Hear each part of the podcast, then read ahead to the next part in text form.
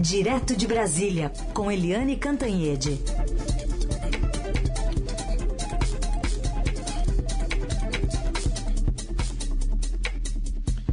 Oi, Eliane, bom dia. Bom dia, Raíssa e Carolina, ouvintes.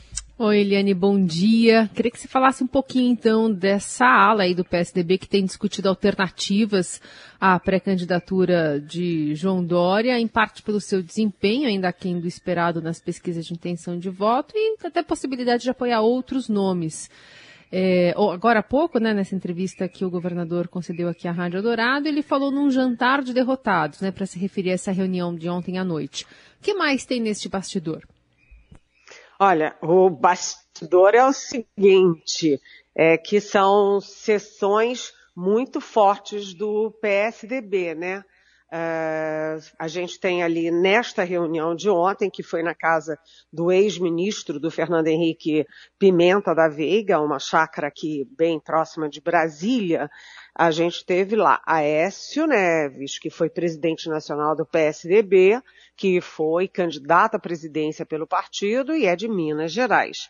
A gente teve lá o Tasso Gereissati, que foi presidente nacional do PSDB, é, quase foi candidato à presidência da República mais de uma vez e é do Ceará.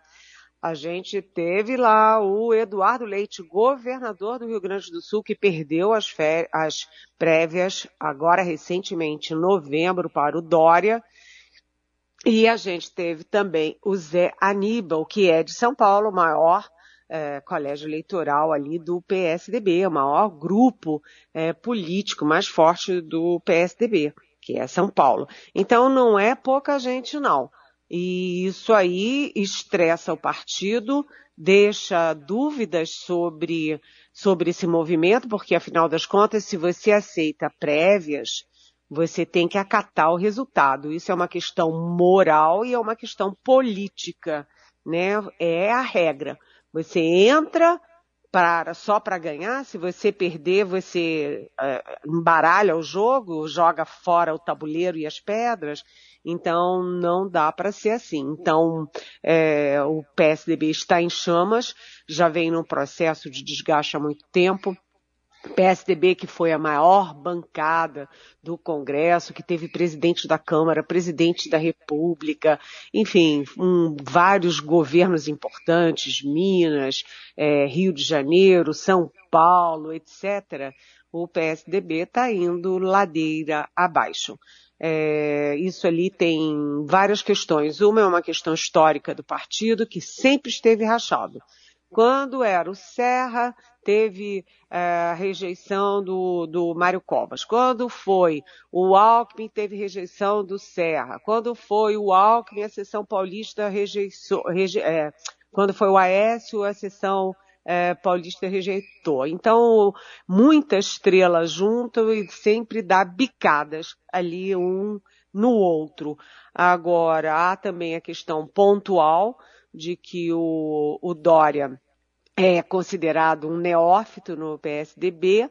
Ele, enfim, é considerado assim quem traiu o Geraldo Alckmin, que agora está aí fazendo um movimento claro e está quase com o pé dentro na, da campanha do Lula.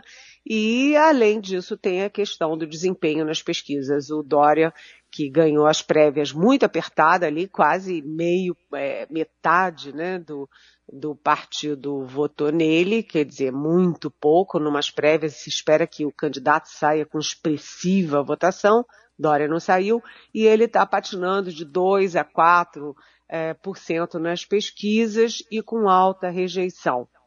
E se vocês me perguntarem, Eliane, resumidamente, que movimento é esse do PSDB? Eu posso dizer o seguinte, é um movimento pró-Lula. Eles vão dizer todos que estão, ah, pode ser a candidatura de Eduardo Leite pelo PSD, por um outro partido, ah, pode ser a candidatura da Simone Tebet do MDB, mas o fato é que o Lula vem comendo pelas bordas, assim como ele cooptou o Alckmin, ele já vem conversando com a Luísa Nunes Ferreira é, em São Paulo, já está se aproximando de Tasso Gereissati, de Aécio, enfim, ele está num movimento de aproximação claro com os velhos tucanos, vamos dizer assim, os tucanos raiz. É, agora, o que todo mundo bem sabe é que o Dória é um guerreiro, ele é batalhador, ele tem o que mostrar e ele não vai jogar a toalha assim fora é, muito facilmente, não. Ele vai lutar pela posição dele, gente. Muito bem. Aliás, sobre Geraldo Alckmin, Dória também disse que lamentava a união dele com Lula. Lembrou que Alckmin combateu Lula por 33 anos. Bom, quem está se unindo também, né, Eliane, é o PSL e o DEM. Estão se unindo, o PSL e o DEM agora com um casamento formalizado. É, esse é aquele casamento que os dois mudam de nome, né, Eliane? União Brasil. É, o fato é o seguinte, né? É, o PSL ganha, porque o PSL é um partido artificial. Era um partido nanico, com ali um punhadinho mínimo de parlamentares, e ao filiar o Jair Bolsonaro e o Jair Bolsonaro ganhar as eleições de 2018, o PSL se transformou numa das duas maiores bancadas da Câmara dos Deputados por isso, tem o maior fundo eleitoral e também o maior tempo de televisão. Mas não tem quadros, não tem programa, não tem discurso, cada um por um lado. É, é um bando de neófito, né? Aquele espírito Wilson Witson do Rio de Janeiro. Caíram de paraquedas, vários deles, se não a maioria. Quem tem muito a perder com isso é o DEM, porque o DEM é um partido que tinha história, que tinha quadros, quadros jovens. O DEM era uma grande promessa. O DEM acabou de fazer bonito dois anos atrás nas eleições municipais e tinha muito peso na eleição de 2022, mas jogou tudo isso fora, sendo engolido de certa forma por um movimento oportunista com o PSL. Uh, eh, o PSL é grande, eu já disse que é rico, tem tempo de televisão, né? E é grande, porque ele tem 26 deputados do DEM mais 20, 55 do PSL, são 81 deputados. Na Câmara é de longe a maior bancada. No Senado são sete senadores, o que é 10% do Senado, quase 10%, também é significativo. E Uh, a questão é o seguinte: tem muitos, mas você vai ter uma janela partidária em que os parlamentares vão poder trocar de sigla sem nenhum tipo de é, importunação, muito menos de punição. Esse período é de 3 de março a 1 de abril. E aí há uma expectativa de que é, pelo menos 20 parlamentares do União Brasil principalmente do PSL, mas também, quem sabe, um ou outro ali do próprio DEM se bandeiem para o PL, que é a nova sigla do presidente Jair Bolsonaro. E aí vejam só como é que ficam as coisas. Se o, o hoje o União Brasil nasce com 81 parlamentares e ele perde 20, ele vai para 61 deputados, né? E o PL, que tem 43, se ganhar 20, vai para 63. Então vai ficar uma briga ali, é, homem a homem, para saber quem tem a maior bancada da casa no ano eleitoral. Se o PL, que é o atual partido do presidente, não se sabe até quando, porque o Jair Bolsonaro já teve uns 10 partidos, e o União Brasil, que englobou o PSL, que foi o último partido do, do presidente Jair Bolsonaro. Mas o fato é que é um movimento importante em que o PSL lucra muito, mas o DEM é, perde muito de, de conteúdo, de, de força, de força política. Incha, incha, mas fica balofo. É isso. Liane, a gente recuperou aqui um trechinho da fala do governador João Dória. Vamos ouvir. Foi um jantar de derrotados, com todo respeito. Todos eles foram derrotados nas prévias. Eu entendo que na vida pública, principalmente, mas na vida privada, eh, da mesma maneira, você tem que compreender vitórias e derrotas. Eu tive, circunstancialmente, uma vitória nas prévias do PSDB. Mas tive grandeza de cumprimentar o Eduardo Leite todos que o apoiaram de maneira efetiva e de maneira educada. Não me parece que cinco pessoas sentadas num jantar possam representar o PSDB. Aqui um trechinho da entrevista que ele concedeu agora há pouco para a gente. E pensando também no que você falou em relação a essa migração né, de políticos até março, abril, é, dentro do PSDB também há uma possibilidade dessa revoada, apesar de ter essa minimização por parte do governador desses nomes que se encontraram, né? É, o governador João Dória, como eu tinha dito lá no início do nosso programa, ele é um guerreiro, ele não vai jogar a toalha assim fácil, ele vai lutar. Ele, quando entrou para disputar a prefeitura, ninguém sabia nem quem era, saiu lá de baixo na lanterninha e venceu em primeiro turno, que foi um grande feito, né? Assim, praticamente inédito ganhar a prefeitura de São Paulo em primeiro turno. E para o governo também, para o governo do estado foi uma luta muito difícil, numa condição muito adversa para o PSDB e ele ganhou o governo. Então, o Dória vai brigar. E ele tem apoios, tem apoios, sobretudo em São Paulo, mas não só em São Paulo.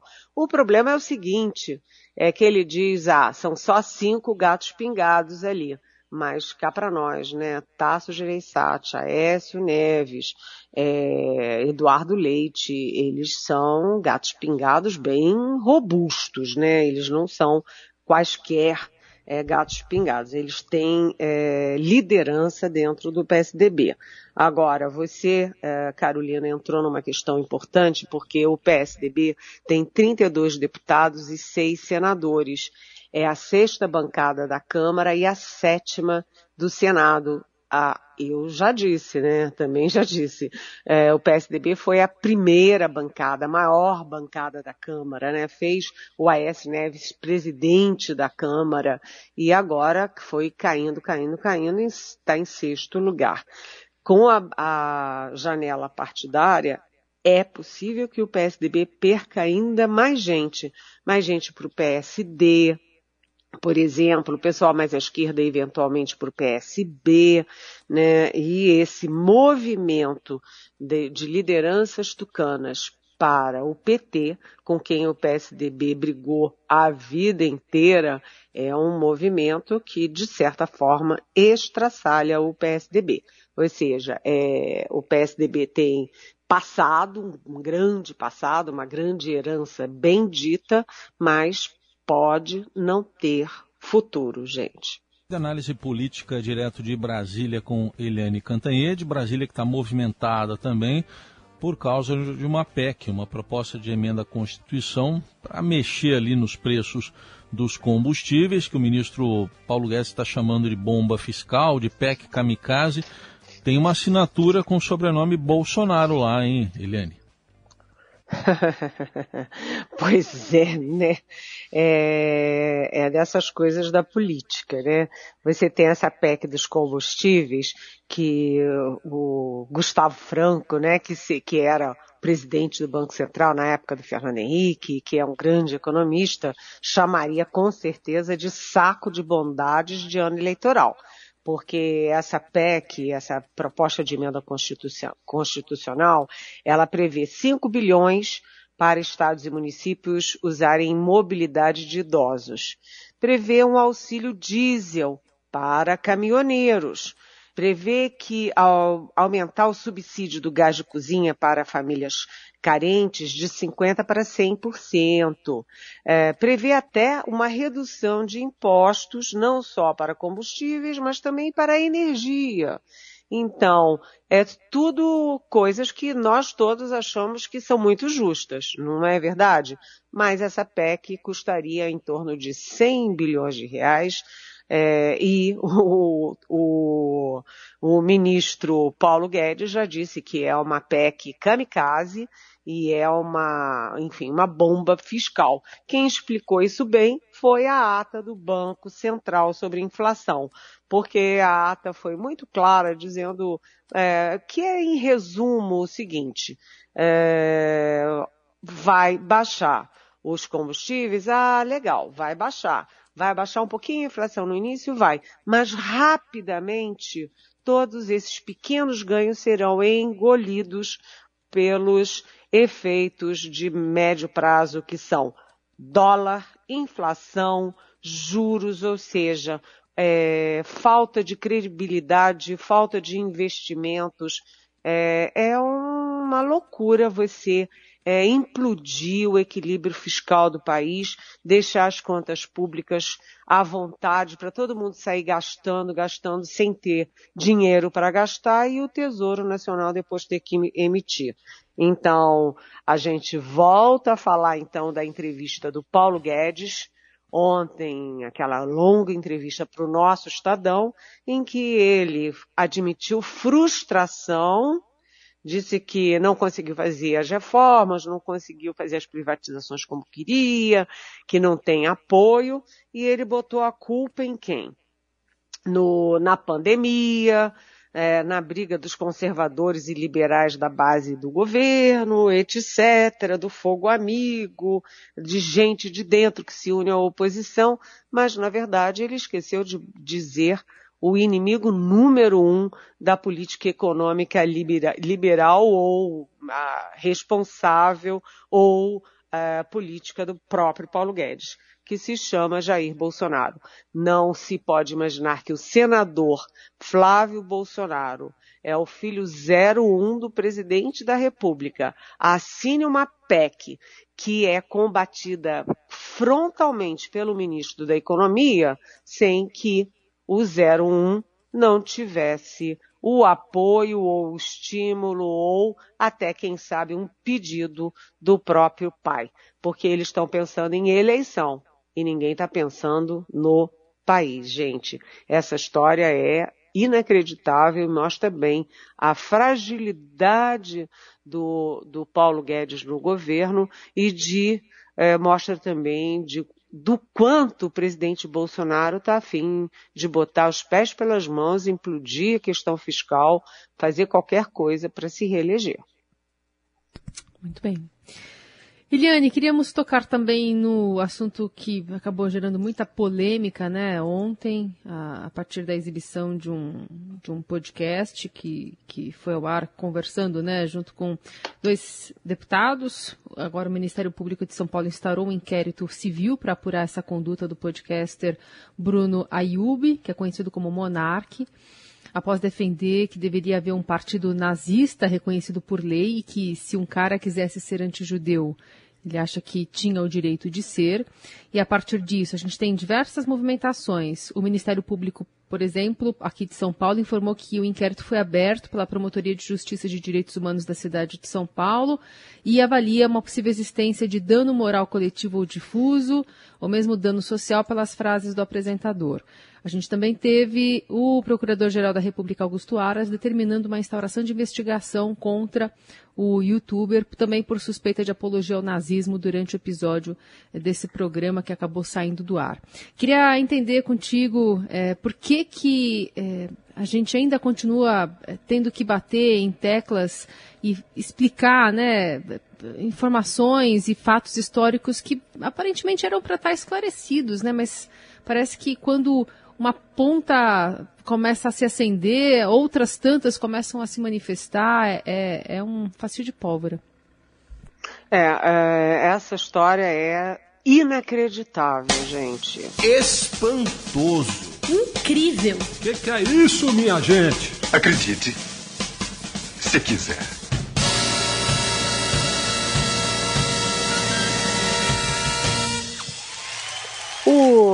Tal monarque, que eu confesso que eu não conheço, nunca vi, nunca ouvi falar nada dele, é, ele simplesmente defende que, ah, tem, por que não, né, criar o partido nazista, quem quiser ser anti-judeu que seja, é, isso não é apenas ser idiota e não é apenas ser ignorante, né? Isso aí está dentro de um contexto em que a direita não esclarecida, a direita tosca, grosseira, né, que está no poder, acha que liberdade é isso. né, defender nazismo. A gente já teve até um secretário da cultura que acabou caindo depois de fazer uma, um evento com um viés, com inspiração nazista. Quer dizer, é o fim do mundo. E aí Carolina me fala uh, como é que pode acontecer uma coisa dessas. Esse menino, sei lá se é menino, se é velho, o que, que ele é, mas enfim, esse tal de monarque defendeu uma barbaridade dessas diante de dois deputados. E vejam a diferença. O Kim Katigari, é, ele simplesmente, ah, é, pode ser. Ele ficou ali, meio em cima do muro, meio concordando. Já a Tabata Amaral, não. Ela mostrou a que veio, é, por que, que ela é uma menina considerada é, de ouro, por que, que ela está fazendo um bom mandato, por que, que ela está no foco, que ela assumiu rapidamente um poder de, de de, de destaque, né, um destaque no debate nacional, porque ela enfrentou. Ela disse, como assim? Não, pelo amor de Deus, falar em nazismo nessa altura, partido nazista, porque acontece o seguinte, liberdade de expressão é uma coisa. Você defender uma ideologia, defender a criação de um partido, que simplesmente liquidou, exterminou 6 milhões de pessoas no mundo, é porque eram judeus. Que, que que é isso, gente? Que que é isso? É aquela história da liberdade. Como liberdade? Eu não tenho liberdade para sair matando as pessoas, eu não tenho liberdade para defender é, racismo, nem liberdade para defender nazismo, nem é, liberdade para roubar os cofres públicos. As pessoas não têm liberdade para atingir a comunidade. O racismo uh, e o, o nazismo são, eu diria que eles não são crimes contra judeus e contra negros. Eles são crimes contra a humanidade contra a nossa humanidade. E a gente está no momento, viu, Carolina, como você me perguntou, em que você está assistindo coisas todas é, muito bárbaras, né? Assim, é, você viu que é, torturaram e mataram o Moisés no Rio de Janeiro, aquele é, congolês negro, sabe? Ele ficou jogado lá esperando ambulância enquanto o quiosque continuava funcionando sabe? E o presidente da República não deu uma palavra sobre isso. E quando teve protestos contra essa violência, essa barbárie, o presidente se manifestou para investigar quem fez o protesto, por quem invadiu uma igreja, sei lá. Uh, a gente está vendo o filho do presidente, o deputado Eduardo Bolsonaro, 03, defender que essa cratera é, de São Paulo é por causa do politicamente correto. É porque puseram uma engenheira mulher para cuidar da obra, da empresa que responde pela obra. Sabe, gente, me desculpe, mas se isso é uma direita, vocês, por favor, de direita, saiam correndo disso. Porque isso é a volta à barbárie. E é por essas coisas que quando a gente tem discursos de ministros do Supremo, de grandes autoridades, eles voltam a repetir enfaticamente a necessidade de democracia, de estabilidade institucional, de respeito à federação, porque parece que tudo isso passou a ser secundário, deixaram de ser valores para serem é, motivo de deboche e de ataques. Sinceramente, é um momento muito difícil da vida nacional, gente.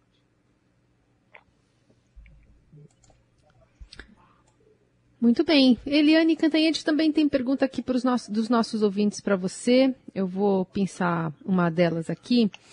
Por exemplo, o, ainda falando né, sobre a PGR, o Daniel quer, saber, será que não deveríamos repensar a forma da escolha do PGR, uma vez que essa relação de cumplicidade entre este o presidente que atingiu seu ápice com Aras e Bolsonaro é no mínimo alvo de críticas desde o governo Fernando Henrique Cardoso, passando pelos governos petistas. O que, que você tem a dizer sobre essas escolhas? Oi, Daniel. Desde que eu sou criancinha, desde criancinha, eu ouço falar em reforma política e mudança da escolha do PGR, do Procurador-Geral da República e dos ministros do Supremo. O problema é o seguinte, essa fórmula é ruim, mas ninguém ainda encontrou outra melhor. Acho que não vai mudar tão cedo, não. E dá tempo para fazer mais uma perguntinha, não dá não, Carolina? Eu topo. Eu acho que eu estou recebendo um sinal vermelho aqui da produção dizendo que já acabou o nosso tempo, levantando a plaquinha. Mas é, a gente deixa para amanhã. A gente faz mais perguntas de nossos ouvintes que estão chegando e muitas também relacionadas a essa questão do PSDB, a entrevista que a gente recebeu agora do governador Geraldo Alckmin. Amanhã a gente faz mais, prometo. Ok, combinado, combinado. Obrigada, Eliane. Um, um beijo, até amanhã. Até amanhã. Tchau.